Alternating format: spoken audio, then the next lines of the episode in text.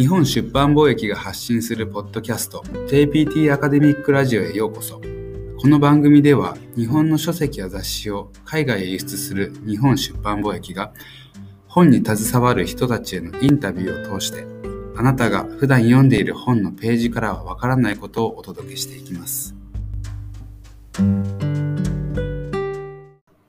こんにちは。日本出版貿易の田中です。この度、ポッドキャストを始めました。私たちが普段お世話になっている出版社さんなど、本に携わる様々な人たちにインタビューをしていきたいと思います。第1回目のゲストは、水木書林の岡田さんをお招きしました。それでは、岡田さんとのエピソード、お楽しみください。本日は水木書林代表の岡田凛太郎さんをゲストにお招きしました。岡田さん、今日はよろしくお願いします。よろしくお願いします。はい、えーポッドキャスト第1回目のゲストということで、岡田さんにお越しいただきました。岡田さんは一人出版社として、その名の通り、お一人で水木書林という出版社を運営されています。私はあの岡田さんが前職にいらっしゃった時からあの商品説明を聞いたりしてあのお世話になっていたんですけれど本当に私は岡田さんの商品説明を聞くのが好きでこういろんなことを学ばせていただきましたなのであの本日お話を伺う機会いただけて本当に嬉しいですはいでは、えーまず岡田さんをご存じない方のために、えー簡単に自己紹介をお願いできますでしょうかはい。え改めまして、岡田凛太郎と申します。え水木書林という出版社を、え経営しています。えっと、その前はですね、大学を出てからすぐに連成出版という出版社に入社しまして、そこで、えっと、16年間、え勤務いたしました。それで2018年の4月に、え独立して、今の水木書林という出版社を立ち上げて、これはもう自宅で一人でやっているという、えいわゆる一人出版社と呼ばれる形式なんですけれども、そちらを今やって、え4年目をやっているところです。で、日本出版公益さんとはですね、あの AS というあの海外の、えー日本学の学会、大きな学会があるんですけれども、そこに前職時代にご一緒させていただいて、その縁で今日は、えーお声掛けいただいたということになっておりますので、よろしくお願いいたします。よろしくお願いします。えっ、と、本日あの、お伺いしたいことたくさんあるんですけれど、大きく分けて3つのことについてあのお聞きしたいなと思っています。まずは、あの、一人出版社のあの立ち上げについての話と、次に水木書林さんのコンテンツについてのお話、最後に岡田さんご自身について、あの、個人的な、あまあ、ことになると思うんですけれど、あはいの、お伺いできればと思っています。わかりました。はい、えー早速なんですけれど、水木書林さんの立ち上げのお話について、はい、教えてください。いはい。いつぐらいからあの一人出版社を立ち上げようと考えられていたんですか？いつ頃からというとですはいね、実は辞めるを、その前の会社を辞めようと悩んだのは、悩みなのは本当に2ヶ月ぐらいで、で、もう本当によし、抜けようと。で、新しいとこ作ろうと思ってから、それを、えー外の人間、つまり会社の他の人たちに発表するまでは、2日かな？うんうん金曜日に、あの、抜けようというか、はいもう決心した。2ヶ月悩んだ上で、はい、よっしゃ、もうこれは抜けようってはい。決心したのが金曜日で、はい、で、えっと、土日挟んで月曜に出社して、はい、えー辞めますっていうアナウンスをしたんですよ。はい、だから、うん、いろいろその仕事の、ね、あの、あ、そうそう、言い忘れましたけど、前の会社で僕16年いたんですけど、最後の6年間でその、えー社長の肩書きを預かってたことがあるんですね。先代から受け取って。はい、で、その、その仕事をして、えっと、最後に抜けたので、まあ、あの、外見から見ると、社長が辞めたっていう状況になってるわけですよ。はい、だからそういうまあいろんな悩みがあって、はいえーとまあまあ、それなりの苦しみがあって2ヶ月ぐらい悩んだ上で、よっしゃと決めてからあのやめようっていうのは2日間。で、えっと、その時には新しいどこか別のところに転職しようっていう発想は全くなくて、もうあのここを辞めるんだったら自分一人で新しい会社作ってみようって思ってたので、そういう意味では、えっと、いつ立ち上げようと考えてたかっていうと、あの全然考えてなかったんですよ。2ヶ月ぐらい悩んだ間に、えっと、そういう気持ちになっていって、最後のあの2日前になったっていうだけなんで、そういう意味では、えっともう2ヶ月、全然準備はしてないんですよ。ぼんやりとこのままいこここで暮らすのは、ね、会社勤めするのは苦しいなという時間があって、2ヶ月、まあ、もっとあったんですけど、辞めようと悩んだのは2ヶ月で。はいで、うん、その時には辞める、もし辞めるんだったらい、次は一人でやってみようって思っていたっていう感じですね。だから前から準備してたとか、なんかこう何年もかけてコツコツとこの下準備してたとかっていうことは全くないです。そうだったんですね。じゃあもう辞めるとあの皆さんにお話しした時は皆さん驚かれていたんで。驚いたんでしょうねは。いすっごいメール来ましたし、そはの夜はなんか超引き止められましたよ。はいというのはやっぱりね、その16年いたんで、はい。これまるでその、が今なんかちょっと歯に物の挟まった言い方してるんで、僕がなんか喧嘩したとか、立場あのなんかね、あの会社の中でごちゃごちゃして辞めたと思われるかもしれませんけれども、あの極めて仲のいい会社だったんです、弁政出版って。はいえっ、と、僕も16年やって先輩もいたし、後輩ももちろん入ってきてたし、今当時、まあ、20何人かいたんですけれども、はい。そうですね、いろんな思いのある人があったでしょうけど、僕とかその本当にコアメンバーで十何年一緒にやってきたやつらっていうのは、すごく仲が良くて、多分僕もいようと思えばずっといられたと思うんですよ。はい。別に僕があの辞めますって言わなければいられたと思いますし、だから辞めるって言った時は結構、えー激震、激震というほどのことでもないけど、うわあの人や16年もいたのに辞めるんだみたいな雰囲気はあったんじゃないですかね。うん。まあ、この辺はあんまり喋らないですか。今でも仲いいですから、ああの弁政出版の、えー僕の同期が今社長をやってるんですけれども、はい。だから、えっと、その会社に遊びに行ったりとか、はい。あの情報交換したりみたいな感じで、はい。あのとても今でもいい関係を築いてます。そうだったんですね。はい弁政出版さんではあの岡田さんはあの編集も営業もどちらもされていたんですか？うんと基本的には編集だったんですよ。はいで、編集で10年やって、さっき言ったように最後の6年は社長をやってたんで、社長時代にこう、まあ、営業に限らずですけど、なんやかんやのあの人事も営業も経理みたいなものをちょっとずつこう、はいあの引っかくように経験したっていう感じですね。基本は編集部でしたあ、それまでは。なるほど。あの私もあの岡田さんがあの弁声をやめられるっていうあのメールをいただいたときに本当に驚いたはい。あの大勢のうちの一人だったと思うんですけれど、はいその、まあ、水木書林さんっていう一人出版社を立ち上げることにしましたっていはいうメールをいただいて、でその後あのご挨拶をうん。あのご挨拶に来ていただいたと思うんですよね。でその時にこう確か私の記憶では、はいその弱い人たちうん。に関するうん。本をあの出していきたいとはい。あのおっしゃっていたと思うんですけうれど、ん そんなこと言いましたっけね。でもまあ、覚えてはいます。はいそれは、えっと、弱い人っていうのは、この場合どういうことかというと、はい。僕があのもともと水木書にもそうしたいあの、そういう方向の本を出したいと思ってるんですけど、はい。歴史系の本を今出してるんですね。はい。いわゆる人文書と呼ばれるもので、はい。その中でもとりわけ、えっと、歴史学とか社会学の本を今出してます。はいで、その中でやっぱり近現代史とか、はい。えーいうものに関心があって、そういう本が多いんですけれども、はい。その文脈の中で弱い人って言ったときには、はい。これは、えっと、例えば総理大臣とか外交官とか軍人とか、そういうなんか名前の知られた、はい。えーなんとかの、あの、なんだろうね、えー外務大臣のこの人とか、はい。えー陸軍大将のあの人とか、もうあの名前が知られて、そのいわゆる政治史の中で有名な人っていうのが、はい。いわゆる強い人とか、はい。名前があの残っている人だと思うんですけれども、僕がその当時考えて、今でも考えているこの弱い人っていうのは、そういう意味では名もなき人、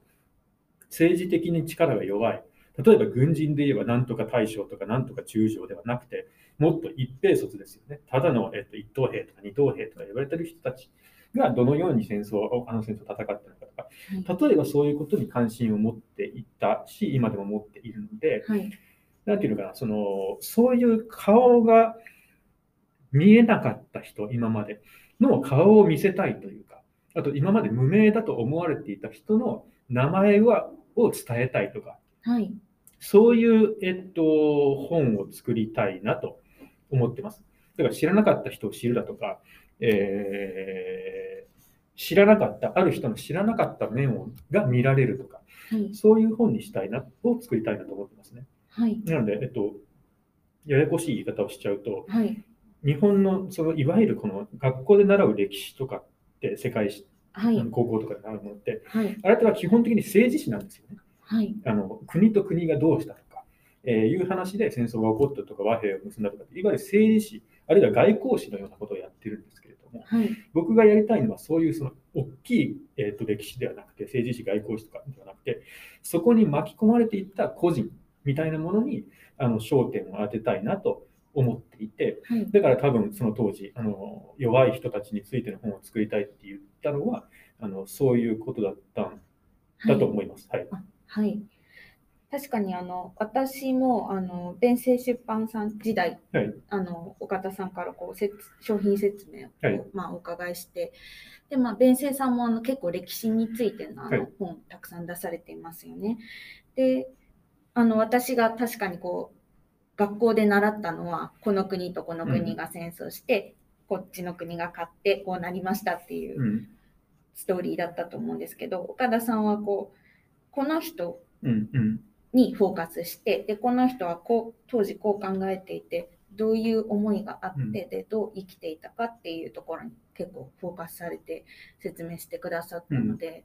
なんかその人のこう人生はい。を聞いているようなうん。感じがあったんですよね。そうなんですね。だからさっきのこうやめようと思ったきっかけみたいな話にもちょっと関わるんですけど、はい、その時に僕手元に当時弁声出版の社長っていう肩書きだったんですけど、やっぱ編集者として何本か企画を持ってたんですね。はい、その中の一つにそういう、えっと、マーシャル諸島という遠い、まあ、南の島の国ではい、戦時中に餓死した日本兵が残した日記っていう企画があったんですよ。はい、はい、これはだからさっき言ったようにただの軍あの、えっと、本当にあの一人の兵隊さん、はい、身分の低い、がマーシャル諸島っていう遠い遠い国で、えー最終的に餓死して死んじゃうわけです。はいで、その前日まで日記を残してたんですね。細かい字であのメモ帳みたいなものに。はい、それを本にしようっていう企画があって、それはね、あの、やめて一人になろうと思思った一つの大きなきっかけなんですね。その企画が手元にあると。はい、で、これをきちんとした形にしたいみたいなものがあったんですよね。はい、で、そういう企画が当時、えっとね、4本、5本ぐらいあって、はい僕はそれを、まあ、あの持たせてもらって独立したっていう感じなんですけど、だから当時、その弱い人たちとか、今言ったような顔が見える見えるはい、よあのとかその名前が分かるとかって話は、そのまあ、分かりやすい例を挙げれば、そのマーシャル父の戦場っていうその、はい、えー死んだ兵隊が書き残した何か、日記があるっていう、はい、えー企画から影響を受けたっていうことは大きいかもしれないですね。うんなるほど。わかりました。あの、ちょっと話が前後しちゃうんですけどね、あの水木書林っていう名前の由来っていうのは何ですか、あの、はい、私は花の水木のことかなと思っていたんですけれど。そうです。えっと、はい。この話はめっちはいゃ個人的な話していいですか、はい、はい、あの水木はそうおっしゃる通り、あの花の花水木ってはい。3月ぐらいに、3月、はい4月ぐらいに日本で花が咲くのがありますよね。はい、で、そこから取ってるんですけれども、はい、僕今、えっと、男性で凛太郎という名前なんですけれども、もし僕女の子だったら水木っていう名前になる予定だったんですよ。ああ、そうだったんですか。えっと、僕はね、はいえー生まれたのはアメリカのボストンというところで生まれたんです。父の仕事の関係で。はいで、えー3月生まれなんですけれども、はい、もともとは4月出産予定で、はい、1ヶ月以上早産だった。で、はい、出てきちゃったらしいんです。はい、で、えっと、もう生まれた時はなんかね、肺から出血してて、もうこの子は死ぬっていう状態で生まれてきて、母子ともに危険だったらしいんですね。で、えっと、父親があのもう急ぎで呼ばれて、はいあのなんかタクシーでその病院まで突っ走ったと。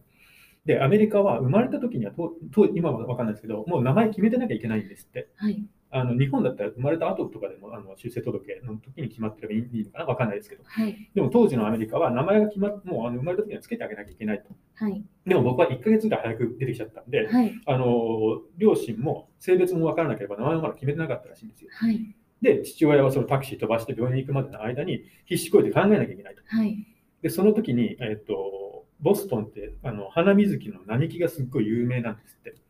で、そこではいちょうど3月だったから僕が生まれたのは、花水木がもうものすごく綺麗に咲いていて、そこの道をこうタクシーが突っ走ったのを見て、はい、特に父親はそれをこう窓から見て、はい。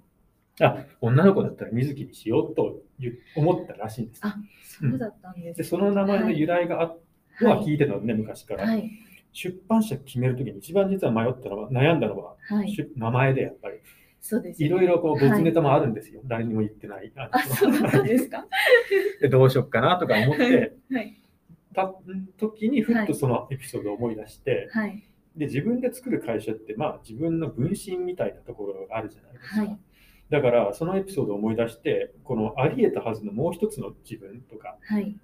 もう一個の人生みたいな、女の子だったら水木だったみたいな、はい。これはちょっと自分の分身としての会社の名前としてはいいなと思って、なるほど。それでつけた。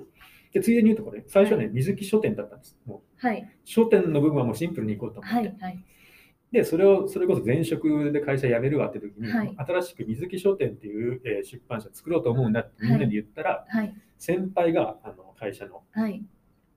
書林にしたら、はい。林太郎の林の字も入るじゃんって言ってくれて、はい。書林っていうのはその、いわゆるね、はい近世とかの、えっと、書店とかその本屋さんのあの、まあ、はい古い呼び方ですよね。はい。で、まあ、弁声出版っていうのはそういうことばっかりやってる出版社ですから、はい。みんなそこそこそういうなんか知識知識みたいなものがあって、はい書林にしたら林太郎の林も入るって言われて、あ。それだったらこう水木っていう女の子の名前も入るし、今の名前も入ると。でそれがこの書っていう、まあ、書籍の書、はい。で自分のやりたいことのあいを間に挟んで両方あるっていうことになったんで、はい。おこれちょっといいじゃんと思って、水木書林にしました。なるほど。そんな、そういうそうなんです。だから父親と。前の会社の先輩はい。の合作。そうだったんです。なんかあでの、響きも、ひらがなで、こう、水木って、すごくは優しい感じで素敵ですよね。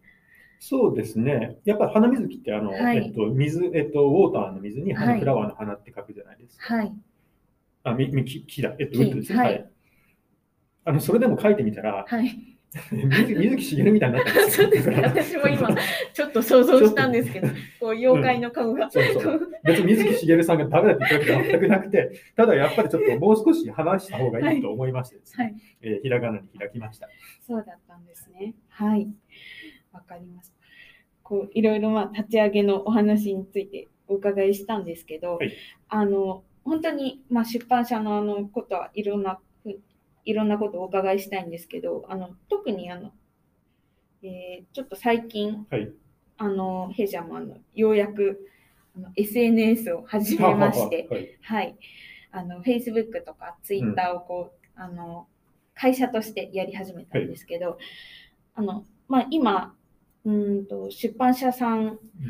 うん特に一人出版社さんはい。はあの SNS をこう活用して、あの活用すいません。はい。活用され活用して、まあ活用して、はい。うんしなきゃダメなんですよしなきゃダメですね。宣伝力がないんですよ。はい。出版、ねあの一人出版社って、はい。あのはい。広告、雑誌に広告打つとか、はい。新聞に広告打つとかってやっぱお金かかるじゃないですか。そうですね。でも、はい。そのツイッター、フェイスブックはタダでできるし、はい。今正直電波力も全然はい。新聞広告よりもしかしたら高いかもしれないので、はい。あの、今何かその一人で何かしようときには、もう使わざるを得ないっていう感じですね、はい。うん、感覚としては。はい。本当はね、使い、あの使いたくないわけじゃなくて、僕、性格的にあんまり、えっと、はい。得意じゃないというふうに自覚してるんですよ。だからその俺が俺がって前に出ていくタイプの編集者ではないので、あの人間でもないので、なるほど。じゃあこんなところで喋るなよって話なんだけど、まあ、それはそうとして、はい。あの、なんていうのかな、はい前の出版社から、あの叩き込まれたのは、はい。要するに編集者ってのは黒子なんだと。はい。その自分が前前に出て喋るんじゃなくて、はい。あくまで著者の方がいるだろうと、はい。研究者の方とか学者の方の本を我々は作るのだから、はい。彼らがあくまで言いたいことをあの手た手伝いをするっていうふうに叩き込まれてるんですね。はい。で、それはもうその通りだと思っているので、はい。あの編集者がはい。なんか自分がの名前出して、なんかはい。いろんなところにこういうふうに宣伝したりとか喋ったりっていうのは、はい。あんまり得意じゃないし、やりたいと思うんです。思ってないんです。はいでも一人だからはい。営業部がいるわけでもないし、はい。やらざるを得ないんですよね、誰かが。はいそして誰かって自分しかいないんで、はい。当然だから僕は今、あの一応ツイッターやなんやらやってますけれども、はい。全然うまくやってるとは思ってないですし、それはうまくやってないんだったら、もうやりゃいいじゃんって思っ自分では分かってるんですけど、はい。性格的にね、はい。なんかこう抵抗があるのは正直なところです。なるほどでも折衷案として今ね、もう毎日、基本的には毎日できればブログを更新しようと思ってあいて、はいあのホームページの中にブログを組み込んで、毎はい。まあ、できれば毎日ですね、はい。更新してるんですけど、はい。これだってもっと目立つところでやれよと。例えば今ノートとかはい。あるだろうし、Facebook に同じ文章を発表するんだったら、はい。Facebook とか出せよと思うんですけど、はい。それはね、シャイだからできないんですよ。ただ、うちのはいホームページの裏側にあるブログでこそこそっと書いて、はいまあ、気づいてる人がたまに見てくれたらいいぐらいのはいポジションで、なんかこそこそやっちゃってるんで、そこは反省ではあります。うです、うまくややれてるとは思いません、僕自分が。なるほど。ただやらざるを得ないし、はいやるからにはなんかこう、ね、面白くやりたい。てか自分の心に負担がかからないようにやりたいとは思ってます。結構あの岡田さんのブログはこう心の内を結構吐露されていますよね。いや、でもね、はい結構はい。いいことしか書いてないですよ。本当に心の内吐露したらあんなもんじゃないですよ。でもそうそう、でもはいやっぱりその微妙に見られてることは当たり前だけど意識してるんで、はいただの日記ではないですから、はい。やっぱ誰かが見てくれてる。当たり前ですけど、あのカウンターで分かりますから、はいあの毎日ページはい。ビューとか、はい。まあ誰かが見てるんですよ。はい。そう考えると、やっぱりその、はいあまりにも、そのあれなことは書けないですよね。はい。はいそのマジでしんどいとか、そんなことは書けないわけで、だからそこは、でもね、たまになんかポロッと出しちゃったりもしてますね。はい。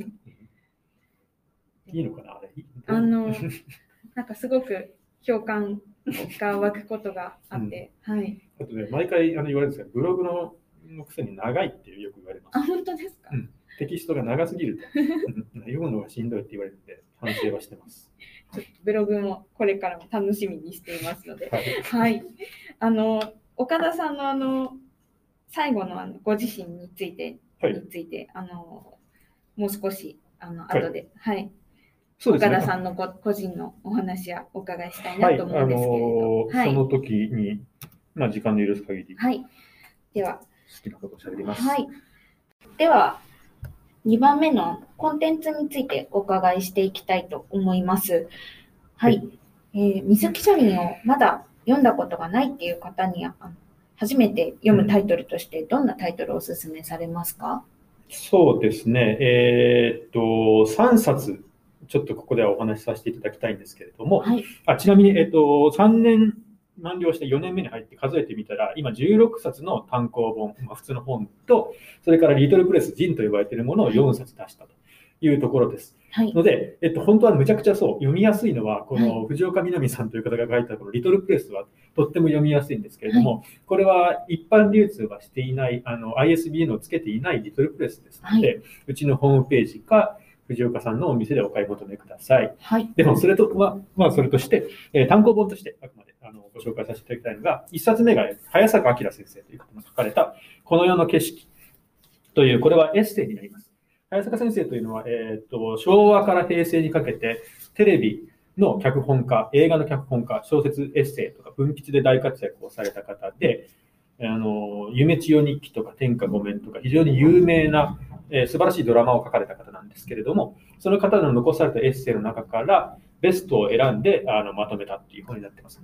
で、早坂先生は、あの、ご自身が、えーと戦争体験者なんですね。えっと、この少年の頃に海軍に入りたくて、ずっとそういうふうにあの海軍兵学校に通って、で、広島の原爆で妹さんを亡くされているとか、そういう経験をされている方で、作品にそういうものがすごく色濃く影響されているんですね。なので、僕がそのやりたいなと思っている近現代史とか歴史のことにどう向き合うのかっていうことを教えていただいたというか、影響を受けた方ですので、で、とっても読みやすい文章を書かれる方ですので、あの、何か一冊、その歴史だとか、えー近現代の戦争だみたいなことを考えるときに手に取ってみると、とてもいいなと、あのお勧めしたいなと思っています。はい。2冊目は、これは後で中心的にお話しさせていただくと思うんですけれども、大川しおりさんという方の作られた、えーなぜ戦争を描くのかという、これ最新刊に近いんですけども、今年の2月かな ?3 月に出した本です。これは、大川しおりさんという方も含めて、全員がえっとまだ若いんですよ。まだ50代が一番上ぐらいで、一番若い子は当時19歳の学生さんだったのかな？っていう方に、10組13人のアーティストに取材をして回ったっていう本で、あ例えば漫画家さんとか、絵を描く人とか、演劇、あと音楽、写真、彫刻、えーみたいな、えーいろんなジャンルの、えー10組のアーティストに表現、あの自分はなぜ戦争を描いているのかっていうことを、えー聞いて回ったインタビュー誌になります。なので、とあのみんなの共通点としては、全員戦争の体験はないんですね、ここのアーティストたちは、大川さんも含めて。でも、なぜか彼らは、その戦争とか歴史のようなものに惹かれていって、それを表現していくと。自分たちの表現手段の中で。それってなんでっていう、あの、ことを根本的な質問に据えて、この記憶の継承とか、自分が体験していないものをどうやって表現するのか、とかっていうことを、えー、一冊にまとめた本で、インタビューがベースになっているので、とっても読みやすい本ですし、特に、えー、これから先、その戦争体験をがある人が日本ではどんどんいなくなってしまって、この問題というのは非常にこう大きいあのトピックになってくるんですね。なってきているんです、今。なので、えそういうところにアートとか表現の世界から、え切り込んでいったっていう本になります。最後、これは、えっと、最新刊でつい最近出来上がったんですけれども、これも、えー、緊急事態東京1964というタイトルで、タイトルの通り、えー、64年のオリンピックに焦点を当てた本です。当然、えっと、今、2021年にやって、やるのかな？やらないのかな？オリンピックについて、えー、あるから、えー、意識してそれに観光を合わせたっていうのは当然あるんですけども、とはいえ、この本自体は64年のオリンピックの時に、えー、どんな人が何をしていたのかっていうことを、さっき言ったように、無名の人々とか名もなき人々の視点から、えー、描いた、あそのノンフィクションの、えーまあ、ドキュメンタリータッチで描かれる。例えばその NHK とかでやってるドキュメンタリー番組を見るような雰囲気で読めるようになってますし、中、えっと、300ページぐらいあるんですけれども、図版が200点以上ぐらい入っていて、当時の新聞記事とか、あるいは関係者が持っている写真とかをいっぱい入れてますので、本当にドキュメンタリータッチであの当時何が起こっていたのかということが、え読める本になってます。これも非常にあの文章も読みやすく、さっき言った図版も多いですので、なんていうのかな、オリンピックに対する考え方とか、えー、そもそも日本でオリンピックをやるとはどういうことなのかっていうことを、あくまで今のことではなく、64年の時のドラマとして、人間のドラマとして読めるっていうふうになってますので。はい、こちらの方は、表紙もすごく、はい、そうですね。表紙はちょっとこれはですね、はい、新聞のその記事をパロディしていまして、はい、まあ、あの、ホームページとかで見ていただければと思うんですけど、紙もちょっと、まあ、分厚いんですけど、新聞っぽい、あの、ざらっとした紙を使って入り、はい、で、まあ、全部、あの、新聞記事の、あの、ように、あの、読める、読める想定にしてますので、素敵な。ちょっと、まあ、そういう、あの、凝ったことをした想定になってますけど、以上3冊が、とりあえず、まあ、おすすおすすめとか読みやすい本かなと思っています。はいそして今日メインにお話しいただくのは、なぜ戦争を描くのかというあの2番目にご紹介いただいた本と、はい、そうですね。あとこれも、あともう一ついいですか？はい。えっと、そのなぜ戦争を描くのかと対になるタイトルもまさになぜ戦争体験を継承するのかっていう本があってですね、これは、えっと、さっき3冊に入れなかったのはなぜかっていうと、6800円でちょっとお高め。で、はい、えー、ページ数も500ページぐらいありますので、そこそこ分厚い研究書になってますので、はい、そのむちゃくちゃに読みやすいってわけではないです。はい、ただ、えっと、この本も、えー、非常におすすめで、さっきのなぜ戦争を描くのかの方が、アーティストがあの戦争を描くとはどういうことかっていうことだとすれば、こちらの方は研究者と博物館ですね、が同じもあの問題にアプローチしたっていう感じになってます。はいだから戦争体験が、えー、体験を持っている人たちがどんどんいなくなっていってしまう後に、どのようにその大事な記憶だったり、あるいはその記憶に込められた願い、まあ、戦争反対ということですね。戦争してはいけないんだという願いだったり、それをどうやって継承していくのと。それを我々以降が忘れてしまったら、もう一回始まるかもしれないよねっていう、まあ、危機感とか問題意識があるんですけれども、それをそのアーティストの方から攻めたのがなぜ戦争を描くのか。で、こちらのなぜ戦争体験を継承するのかの方は、研究者たちが集まって、あと博物館のメンバーが集まって、その2つがどういう実践をできているのかっていうことを描いた本になりますので、この2つはあの全然違うあの値段も違うし、大きさも違うんですけれども、僕の中での問題意識みたいなものはあの一貫してあるそういう本になっています。最初からこの2冊はこう姉妹本として出そうと考えられてたんですか？いや、違います。あの、もともとは全然別々で、もと、あの、進行も別々だったんですけど、はい、この、大川さんとなぜ戦争を描くのかの企画をしていたときに、編集会議で、こっちの、えっと、なぜ戦争体験を継承するのかの方の、ややこしくてすいません。えー、編者の先生方と打ち合わせしてしていて、いや、実はこういうなぜ戦争を描くのかっていう、あの、本を作ってるんですよって言ったら、そのタイトルいいねと。なんか、こっちの方もそこに合わせて、あの、決めようよって話になってですね。それまではこっちのなぜ戦争体験を継承するのかの方は、何だったかな、ポスト体験時代のなんとかかんとかみたいな硬そうなタイトルがついてたんですけど、はい、あえてそれをこのあのなぜするのかっていうあの、はい、両方を揃えたっていう感じなので、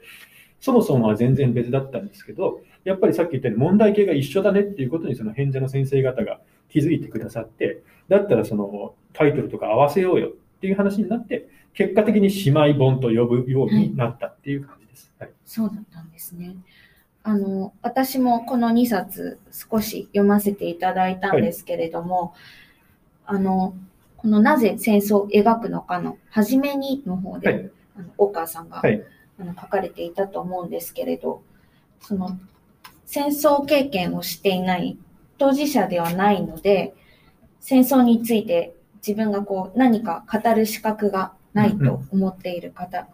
が結構いるとはい。書かれていたと思います。で、私もこの2冊を読んで、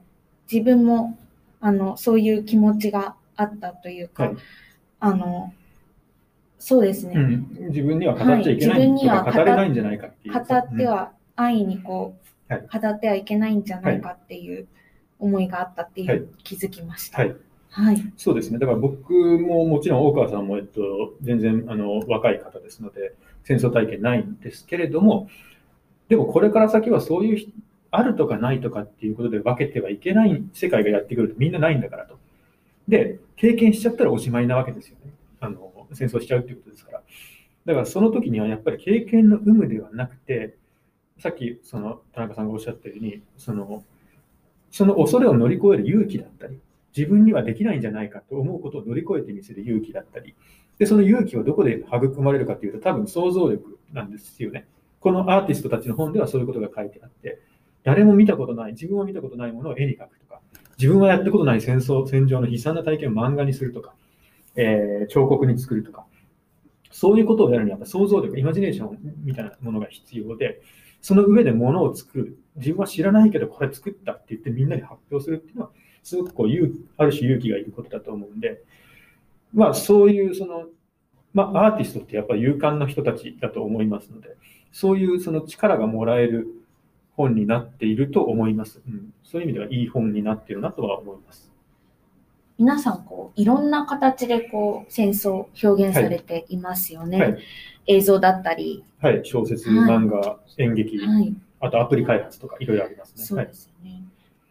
最初のあの、小泉さん、は。なんかあの、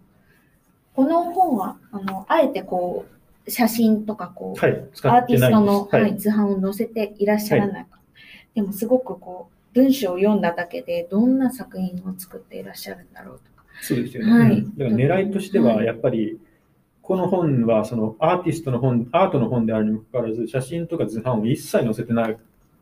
いう形で編集してるんですけれども、はい。それはその読者が読んで、そこから気になったら当然検索したり、あるいは自分で美美術展見に行ったり、はいそ。の人の本を、画集を買ってみたりするじゃないですか。はい。そういうアクションそのものが、その歴史実践と呼ばれている、はい。歴史に参加する行為なんだっていうことが、まあ、あるんですね。はい。これはその穂刈実さんという学者があの、言ってることなんですけれども、我々がその絵を描く、本を読む、あともご飯を食べる、道を歩くとか、その全てのことが意識さえすれば歴史的な行為になり得るんだと。はい。つまりこの道、あーそのなんだ、江戸時代にもあった道だよねとか調べて歩くはいと。か、まあ、それ街歩きみたいなの今流行ってるじゃないですか。あるいはこの本に書いた人たちのように絵に描いてみるとか、えー気になって検索してみるとか、そういうどんな些細なことも意識して行えば、それはその歴史実践なんだと。はい。これはこの歴史実践というのはこの2つの本のタイトルにも使ってるんですけれども、そういう自覚的な行動みたいなものを、あの、本を読むっていう受け身だけじゃなくて、読んで気になってから調べてみる、行ってみる、体験してみる、読んあの他の作品に触れてみるっていうことを、あの、読んでくれた人がそこをやってくれたら嬉しいなと思って、はい。あの、あえて、そう、じあの、図版を載せなかった。図版を載せて分かった気になっちゃうっていうのが一番まあ怖いというか、はい。はい。やっぱ触れてほしいじゃないですか、本そのその人の書いた作品そのものに。だからここに中途半端に図版を載せるぐらいだったら、はい。もうゼロにして、読者の皆さんが調べてみようと思ってくれたら成功だなとはい。思ってました。そうだったんですね。大川さんが、あの、お一人でこう取材をされてうん。作られたんですかね、この本は。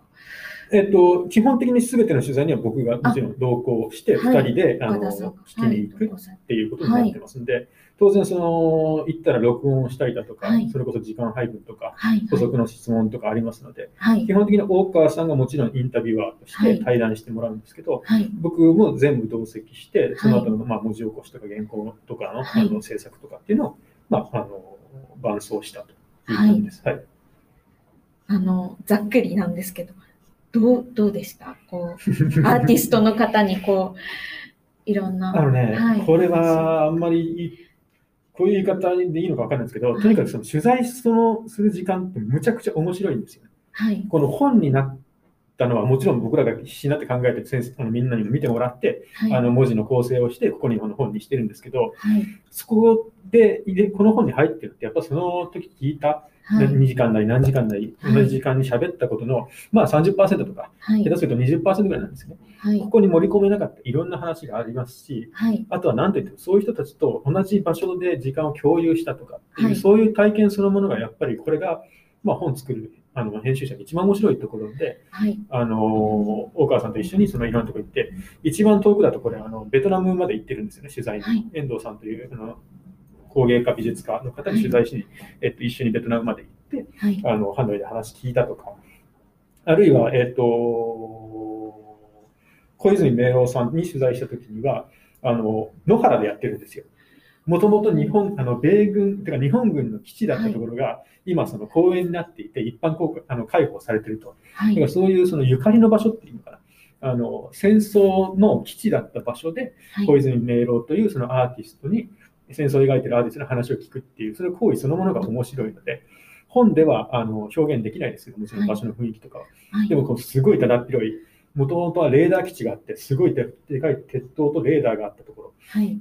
ろの、えっと、今原っぱみたいになってるところで、はい。みんなで車座になってはい。あの話を聞いたとかっていうのがとてもいい体験でしたし、はい。そこができるのがこの本作りの、まあまあ、いわゆる編集者のはい仕。事の楽しいところでしたね。うん面白そうです。うん、その経験はやっぱりありがたいじゃないですか。なかなかね、こう仕事でもなきゃ、なかなかすっと会えるような人たちではないですから、気軽に、うんありがたかったです、時間をいただいて。でも途中でこう、本を作っている途中で、あの、パンデミックになって、で、そこからオンラインで。そうですね。だから10組いますけど、最後の3組は全員オンライン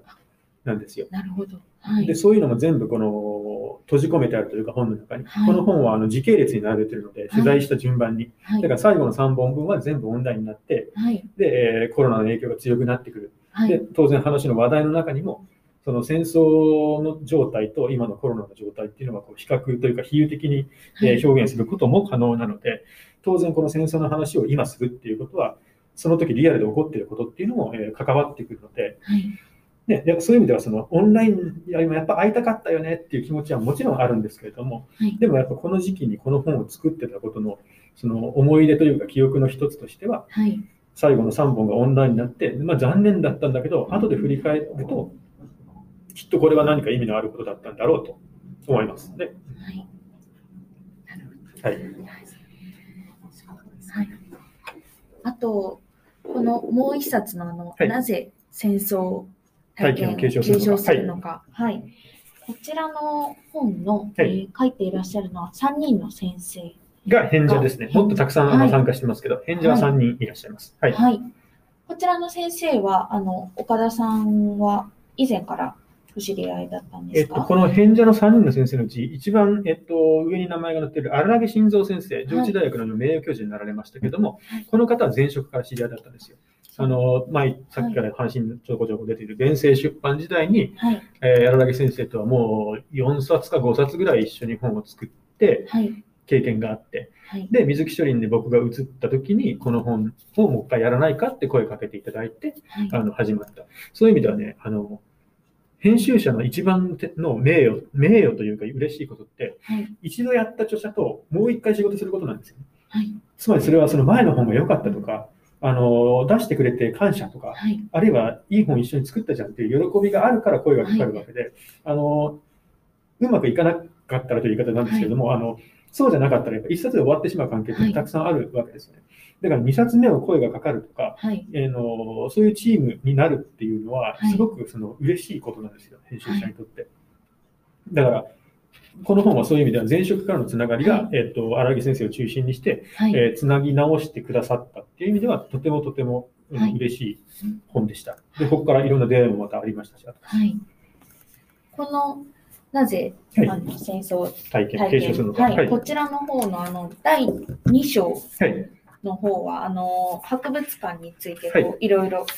あの最近の展示方法だったり、はい。こうどういったところにこだわっているかとかをこう書かれていますけど、これは博物館の方が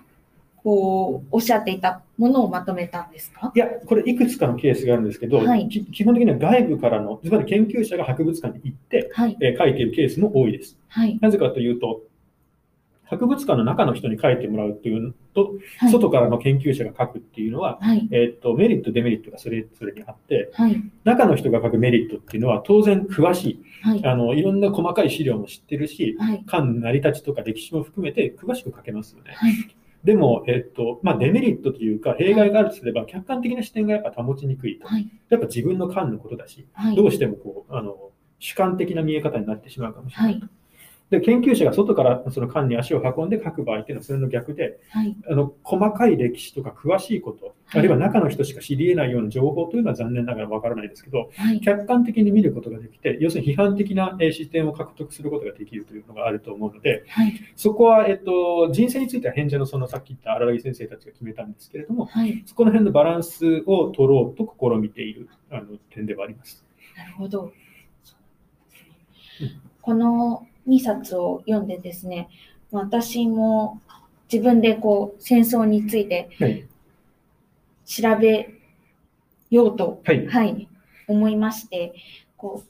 ポッドキャストで、あの戦争体験をこうお話しされている方、はい。あのインタビュー、インタビュアーの方があの戦争経験者の人に、あのお話をお伺いしているポッドキャストなどをはい見つけまして、こういろいろ聞いてみたんですけれど、あの、こう自分がこう、描い、はいあの、持っていたこう戦争のイメージと、うんその方たちが話されている実際のことが少しこう違うはい。瞬間がこういくつもあって、はい。例えば、あの、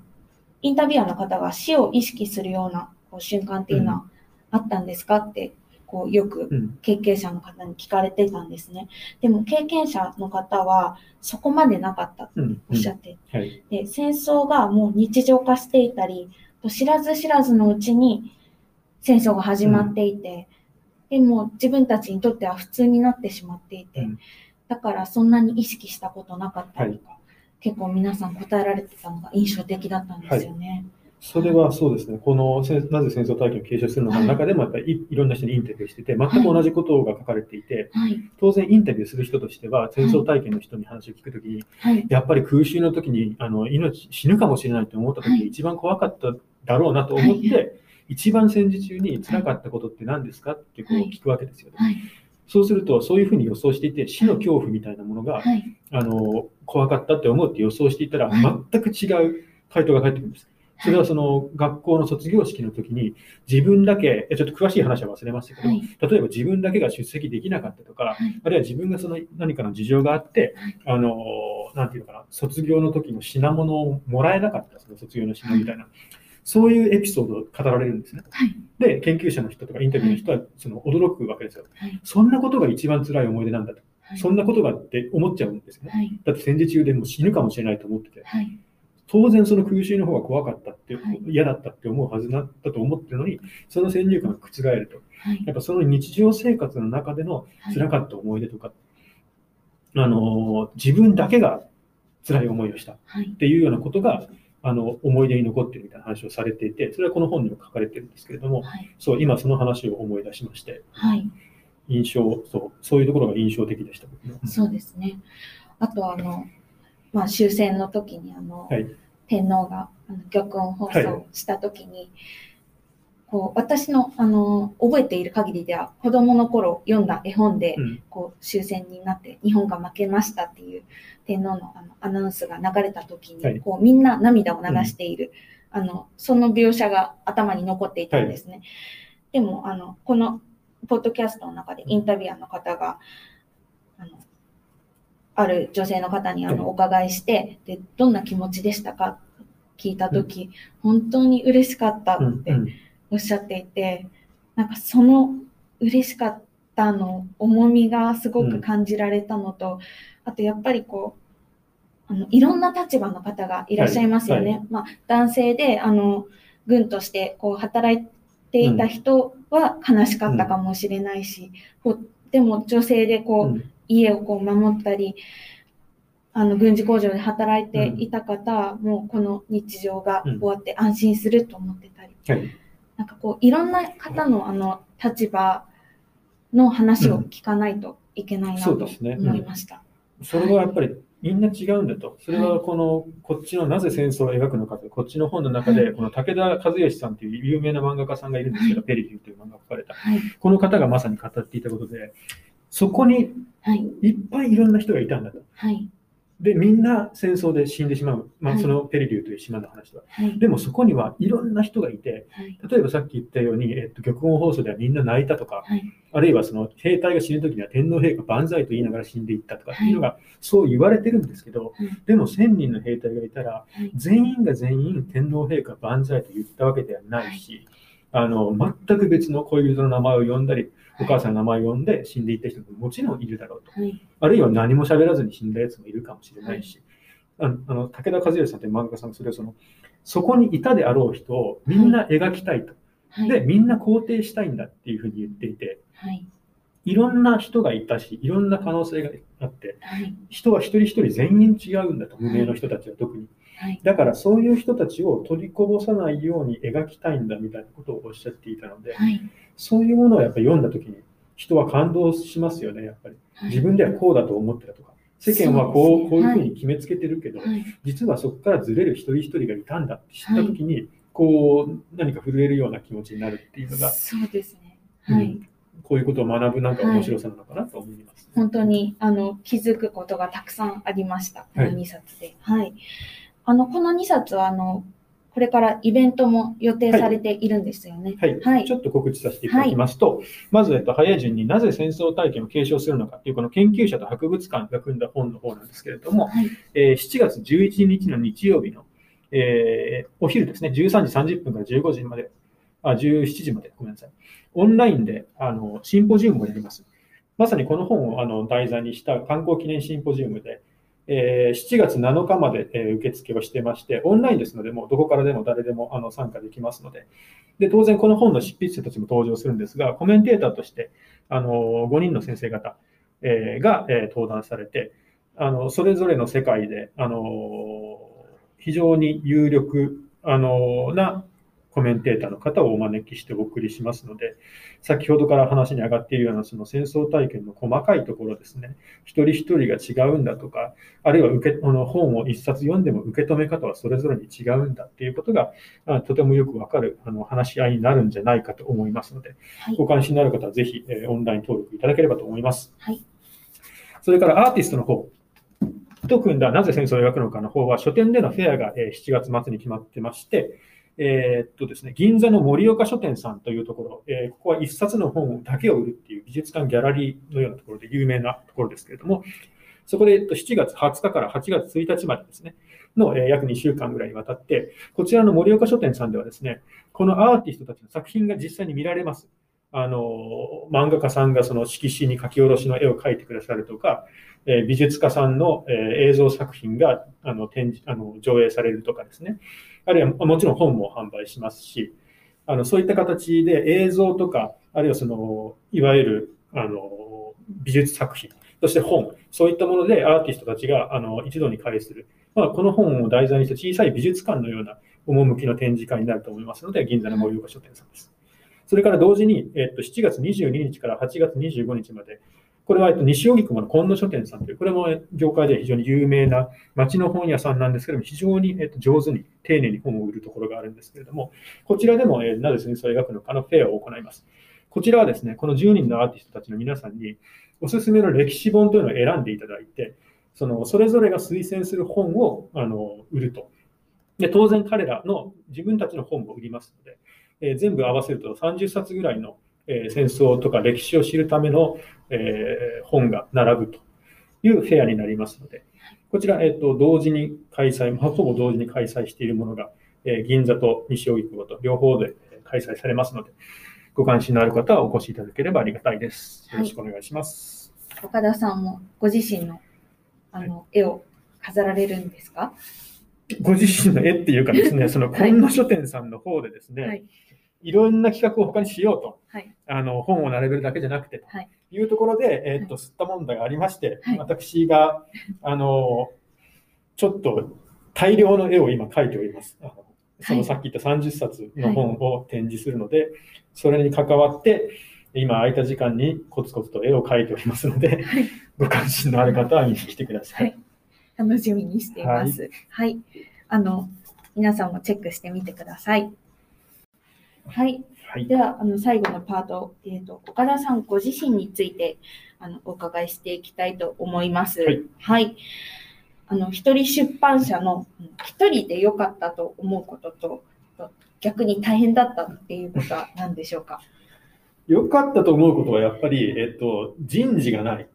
人間関係が。はい。あの、社内の。はい。やっぱその、前も言ったように、その最後の6年間、ま前職では雇われ社長の肩書きを預かっていて、当然これはその上にあの上司であり会長である僕のその唯一の上司の人がいるわけですよね。はいで、その下っていう言い方はおかしいですけれども、はいまあ一応その他のメンバーがいると。はいでも当然僕はあの平社員から一緒に10年やったやつからポコッと雇われっていうかその役割が回ってきて社長になったんで、ある日突然その平社員の仲間だったやつが社長になってからって、言うことを聞かないじゃないですか。まあこういう言い方なんですけど、聞きにくいじゃないですか。僕だって気遣いますから、いきなり社長だから言うこと聞けみたいな話にはならないわけでうん、でも、僕が社長になった後に入っていた新しい新入社員の人たちとかは、僕はもう入社した時から社長なわけですよ。はい。そんなこの10年間で友好、あの、こういう関係なんて知らないし、あの人は社長なんだって見るわけですよね。で、その中でいろんな人間関係調整しなきゃいけないのが結構大変だったんですよ。いい経験でもあったんですけども、はいやっぱり一番大事なその社員ですから、はい。との人間関係とかっていうのがこう難しくなってしまったっていうあの後悔とか反省があって、で、一人になってよかったなと思えるのは、そういうストレスがないんですね。はい。全くないんです。一人ですから、なんだって。はい。だから企画会議もないし、営業会議もないし、会議って僕がソファで寝っ転がってぼーっと考えるだけですから、はい。そういう意味での、えーっと、やっぱり人間関係が一番大事なところですし、はい。本当に大切にしなきゃいけない、毎日顔を合わせるメンバーなので、はい。だからそこで、あの、苦しかったっていう思い出を考えると、人事のことがないっていうのはすとあのとても良かったなと思っています。はい正確に合ってると思います。はい。大変なことっていうのは、これはもうね、一人出版に限らないですけど、今出版社みんなそうですけど、やっぱり資金繰りです。あの正直。はいお金の、これでお金の問題さえなくなったら、ちょっとうまくいき過ぎだろうと思っちゃう。で、自分を慰めてますけれども、はい。やっぱりそのお金、資金のことをどうするかっていうのが、この3年間、4年間考えてますし、はい。何のかんのので、なんとか毎日何か食べて暮らしてはいけてるんですけれども、はい。そこを考えなきゃいけないなというのは、うん、しかも自分一人で考えなきゃいけないなっていうのは、まあ大変なことっていうか当たり前のことなんですけれども、うん、ある種のプレッシャーになったりするのは正直なところだと思います。はい。あの、岡田さん、本を出された際に、こう、イベントなんかもはい、本屋さんとか、はいオンラインイベントとか、いろいろされていると思うんですけど、やっぱりそのイベントっていうのは、すぐにこう、お金に、うん、収益につながるわけではないですよね。そうです。やっぱ本を売るイベントっていうのは本を売売れればなんとかなりますけどね、はいうん。そうじゃないイベントもたくさんあるはありますよはいね。。なかなか。そう。で、僕がその先代の、前の会社の先代の、はい。僕が本当に世話になった人に言われてよく覚えてる言葉があって、はい。出版というのははい。最初にたあの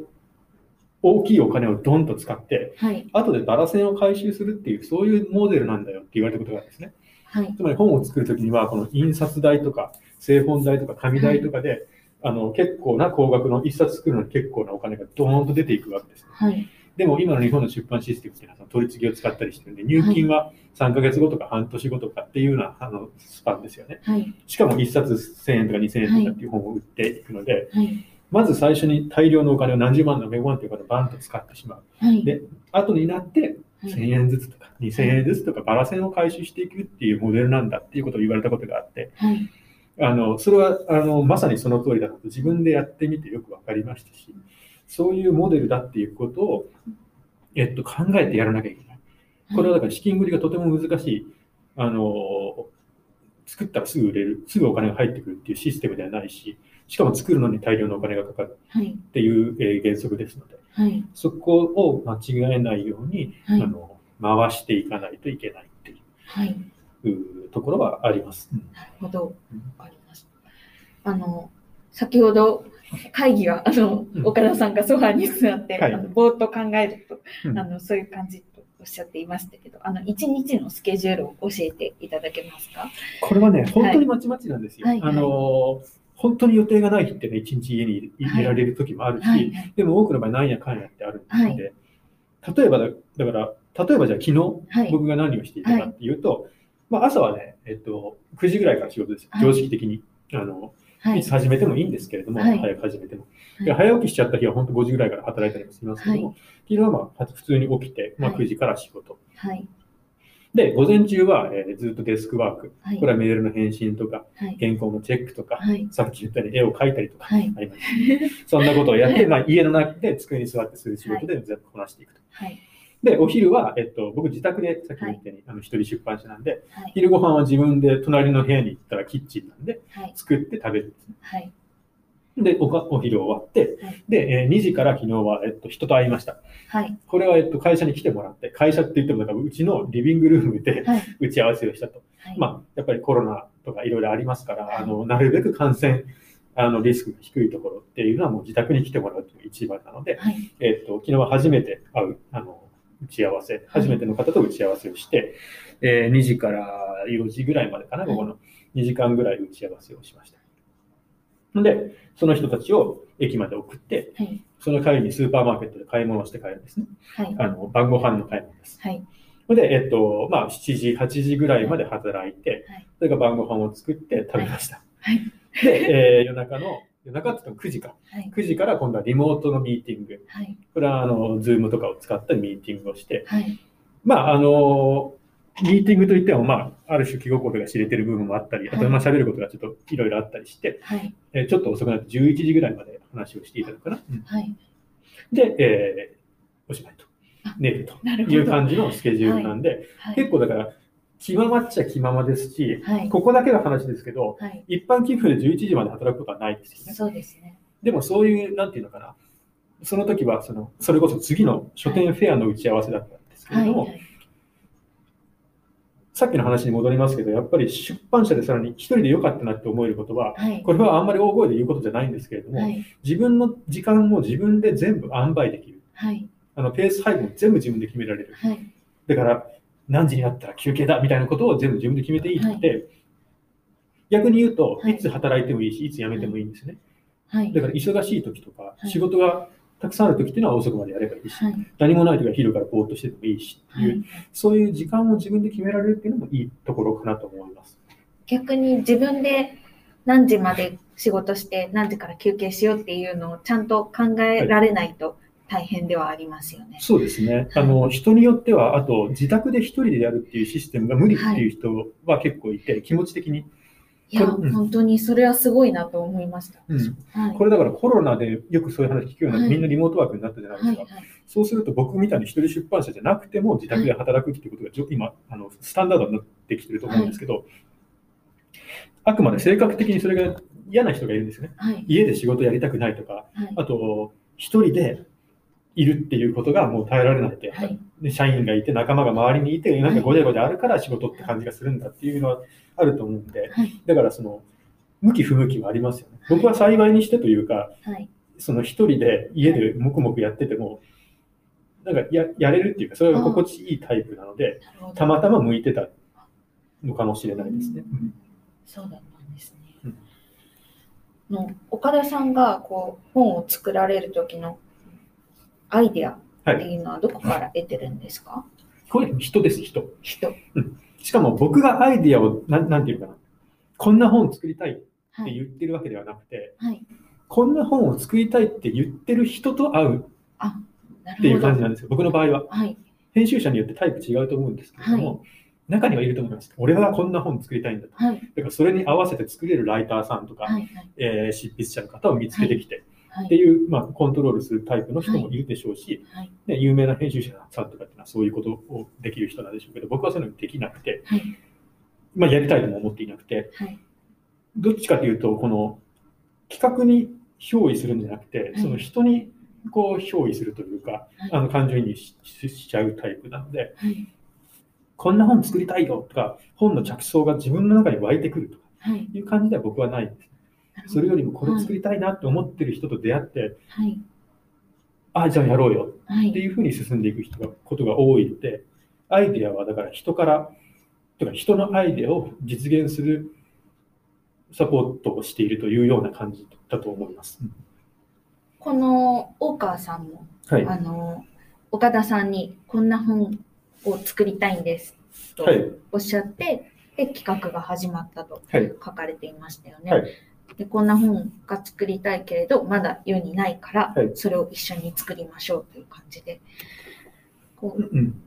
これも雑談の中で生まれたと思うんです。そうなんです。あの、そう、大川さんという人は、え一番冒頭の頃に言った、はい、僕が独立しようと思った時に、えーこれがあるから独立したと思える企画の一つに、そのマーシャルのはい、餓死した日本兵の日記の企画があると言いましたけど、はい、その時その本を一緒に作った編者が大川さんなんです、ねはい、なので、この戦争を焼くのかっていう本も、えっと、2冊目の本なんですよ。彼女にとっても僕にとっても。だからその1冊目が終わった後に、別に次の本作ろうよとかなんか言ったわけじゃなくて、なんか雑談をしていたら、そう、はいなんか読みたい本があるとか、こんな企画あったらいいねみたいなトークをしていて、そこから実現したっていう感じなんで、はい、えっと、言い出しっぺがどっちだったかとか、はい。オファーしたのかされたのかとか、そういう辺はね、結構曖昧なんですよね。だから、やっぱ会話の中で、はい、えー実現していったはい、というのが僕の記憶ですね。うん、そういうのが好きなんです。あの、は雑談しているとか、あるいは、えっと、こんな本考えてんだけどどうみたいなことを喋ってるうちに、おいいいいですね、みたいな、うん。じゃあもっとこうしましょうよとか、そういうことはまあ思いつけば言えますけど、はい、自分の方からそう、全くゼロから何か自己実現のためにやるっていう感じではちょっとないのかもしれないです。どちらかというと、こう、人がこんな本を作りたいっていう願いをこう叶えてあげたいっていう、はい、あげたいというか、一緒に作っていきたいっていう。そうですね、うん。本そのものというよりは、その、そういう何かを伝えようと思っている人に魅力を感じているはい。という感じですかね。うん、あの、一番最初のこうパートで、あ、2番目だったかもしれないんですけど、あの一度こう一緒に本を作った、はい。あの著者の方にもう一度、あのやろうって言ってやろうって言ってもらえるのがうん。一番嬉しいとおっしゃってましたけど、あの水木書林さんで出された本っていうのは結構こう何度かお付き合いして、はい。あの一緒うんとお願いした作者の方が多いんですか？そうですね、はいさっきも言ったように、前職からのつながりまでも含めると、やっぱりそういうご縁をいただいているっていうのは大きいですし、はい。やっぱり一人になった時にその企画がなくなるってこともあり得たわけじゃないですか。そのそれこそ関係性が途切れちゃうとか、はい。えっと、誰からも声がかかんないとか、はい。誰に話持ちかけても、はい。そんなポットでの出版社はわからないとか言われることも可能性としてあった。でも今幸いにしてその仕事だけはつながってるんですよね。毎日毎日やることはあるし、出そうと思っている、予定している本がこの後もたくさんあるんですよ。それこそ昨日も新しい方と会って打ち合わせをしたとか。だからそれはすっごくありがたくて、はいえっと、それがつながっていく人間関係みたいなものをはい。大切にしたいし、大切にできてるのかなと反省してる今日この頃っていう感じではありますね。うん。あれ、答えになってるかな？はい。あの、先日ブログではい。結構内政というか 書かれていらっしゃいましたけど。はい。あの、そう、たまにね、はい。あの、へこむとああいうこと書いちゃうんで、はい。ね、うん、あんまりかか、そう、明るいことを何か書きたいとは思ってるんです、はブログもね。あの、はい本も、本作りもそうですけど、はい。あとはその、ちょっと話ずれるかもしれないですけど、はいその、誰かのことをはいアタック、誹謗中傷したりとか、はい責めたりするっていうはい。ことは、まあ、書かない。はい。例えばそのね、今生きてるといろんなこうニュースが耳に入ってくるとか、なんかね、あの、腹立たしいこともありますけれども、はい。なるべくというか、はいそういうことは書かないとか。うん。いういくつかちょっとしたルールみたいなものがあるんですけど、はい。たまについ踏み外して、自分の心情を吐露みたいなことをしちゃいますけどね。今、あの、まだこの先はい作りたい本というか、企画している本が何冊もあるっておっしゃってましたけど、具体的に何冊ぐらいあるんですか？えーっと、リアルに動本当に原稿が動いているとかっていうものだと、はい。どれぐらいあるのかな、えー、ババババッと5、6冊は動いいていて、話だけとか、はいこの後やろうねみたいなものは、はい。うーん、同じぐらいの、もうちょっとあるのかな、その話だけだと。うんすごいたくさん。そうですね、おかげさまで、はい本当におかげさまで、えーそういう話が途切れないのはありがたいなと思ってます。うん実現したいなと思ってます。一冊の本っていうのは何何年ぐらいかけて作られるこれはね、ものによるんですけれども、はい僕はそのもともとそのいわゆる人文系の研究所とか作っている人間なので、そこそこ時間はかかるんですよね。例えばさっきから紹介しているこの500ページぐらいあるポスト体あのなぜ戦争体験を継承するのかっていうのは、これ2年間はい。ぐらいかけてるんです。はい。で、このさっきの、これも大川さんのこの、えっと、なぜ戦争を描くのかも、取材とかやってるんで、こう10人に会って、で、はい。原稿とかあのやり取りして、その間にコロナ禍が入ってみたいな話なので、はい。これも形にするまでに、えっと、1年半以上かかってると思います。はい。で、ところが、えっと、さっき言ったこの東京1964緊急事態の本は、これは原稿来てから、とにかくこれ時期物でもあったの、オリンピックの批判,、批判本というか、まあそういう話なので、えっと、原稿来たのが3月末ぐらいで、はい。で、えっと、この6月ぐらいに形にしたので、3ヶ月ぐらいでもう一気に作ってるっていう感じなので、そうですね、最短で、だから僕のような人文書を作っている場合、最短で、えっと、3ヶ月とかで一気に突貫作業で作ることもあれば、はい。基本的には平均1年、2年作りかけますし、はい。あと辞典とか1000ページ超えるとか1200ページでその、はいいいわゆる、えっと、なんでしょうね、えー作家の辞典だったりとかっていうのを作るときにはもう5年とかあ、もっとかけるときもあります、ねはい7、8年かかるときも全然ざらにあります。はい。弁声出版社、弁声出版さんの時は、あの、結構まあ、学術でこう、はい高くて、それなりにボリュームもあるものを結構作られていたと思う。で今は、あの、比較的こう、単価がこう、はいお安めの、はい、手に取りやすい。手に取りやすい。うんはい。そうですね。うんが岡田さんの中で、こう、水木書院さんの読者っていうのはどんなイメージなんですか？誰が読んでるんでしょうね。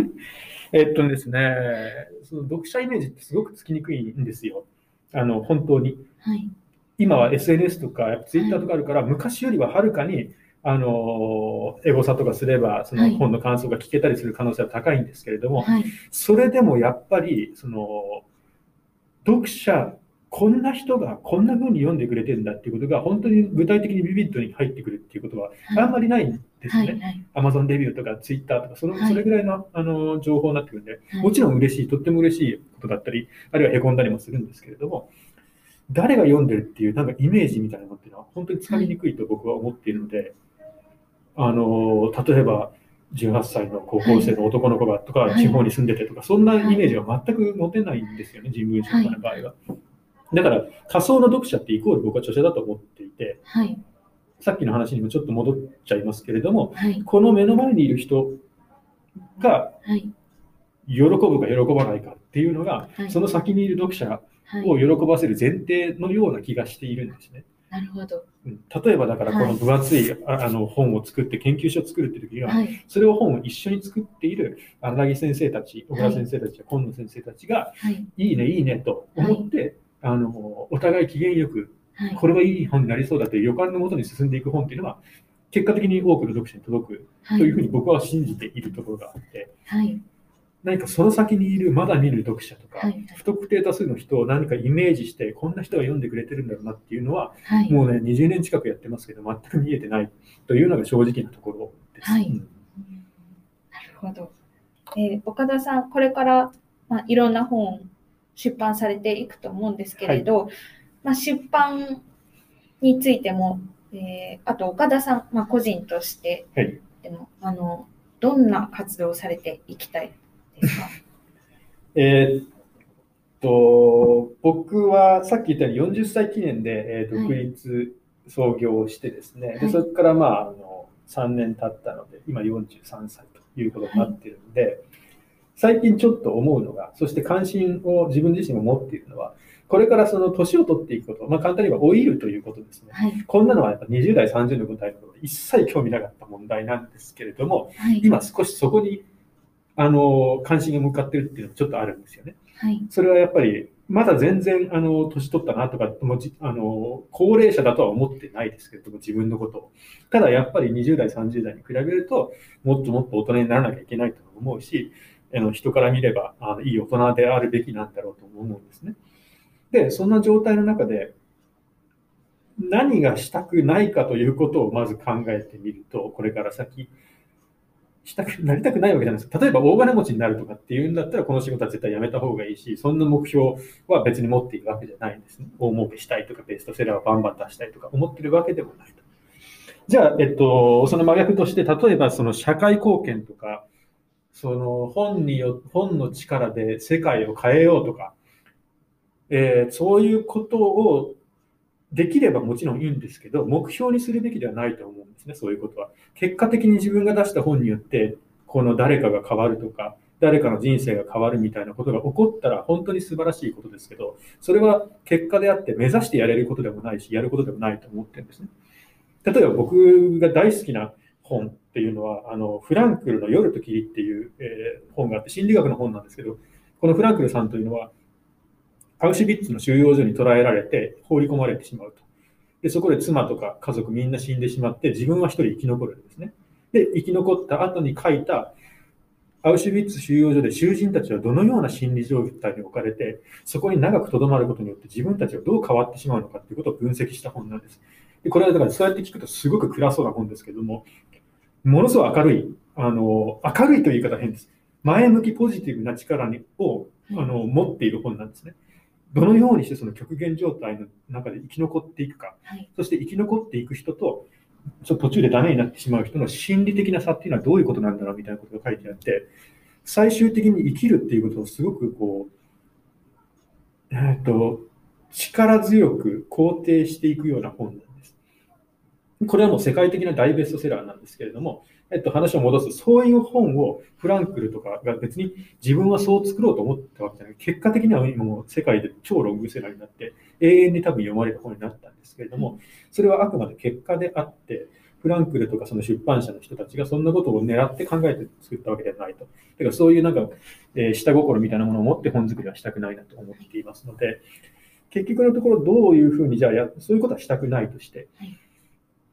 結局やっぱりその顔が見える相手、一番最初の話に戻りますけど、弱い人たちとか顔が見えない人たち、見える人たちって話がありましたけど、結局自分もその、そういった意味では無名の弱い人間なので、はい一人出版社でえーやってるということは、その自分の周りにいる人たちと自分を幸福にする。変な言い方だな。うん。でも、そういうことを考えているだけなんですね。社会正義がどうとか、何かその出版が持つ力みたいなことも言おうと思えば言えるんでしょうけれども、そうではなくて、目に見える周りにいる人たち、これは、えっと、本を一緒に作っている著者、デザイナー、えー想定家あとか組班の人、あの印刷所で営業、紙屋さん、もちろん読者の方々、目に見える方、もちろん取引先の日豪さんはじめとする人たち、こういう人たちがいい本だねとか、あるいはこういう機会に招いていただいていろんな話をして、そしたら一日なんとなく楽しい気分で過ごせたり、えーこういうことの日々の積み重ねの中で、まあ、あの、いい、あの、日々だなと思える。多分それぐらいしか考えていないんですよ。それぐらいしか考えてないというか、あの、最終的にはだから一人出版社って言われてますけど、本当に実感してるのは、一人出版社って一人じゃないなっていうことを強く感じていて、これはあの普通の会社がいるような、あのあの会普通の会社のようなある程度大きな組織だと、いつだって周りに人がいてくれるから、それってとっても恵まれて嬉しいことなんですけれども、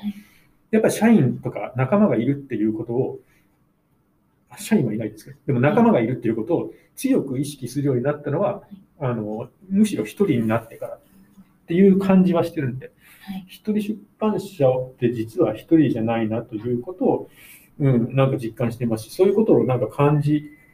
て生きていきたいと思います。はい すいません、最後はなんかグダグダになっちゃって。いや、あの、岡田さんのあの人柄が本当に伝わってくる、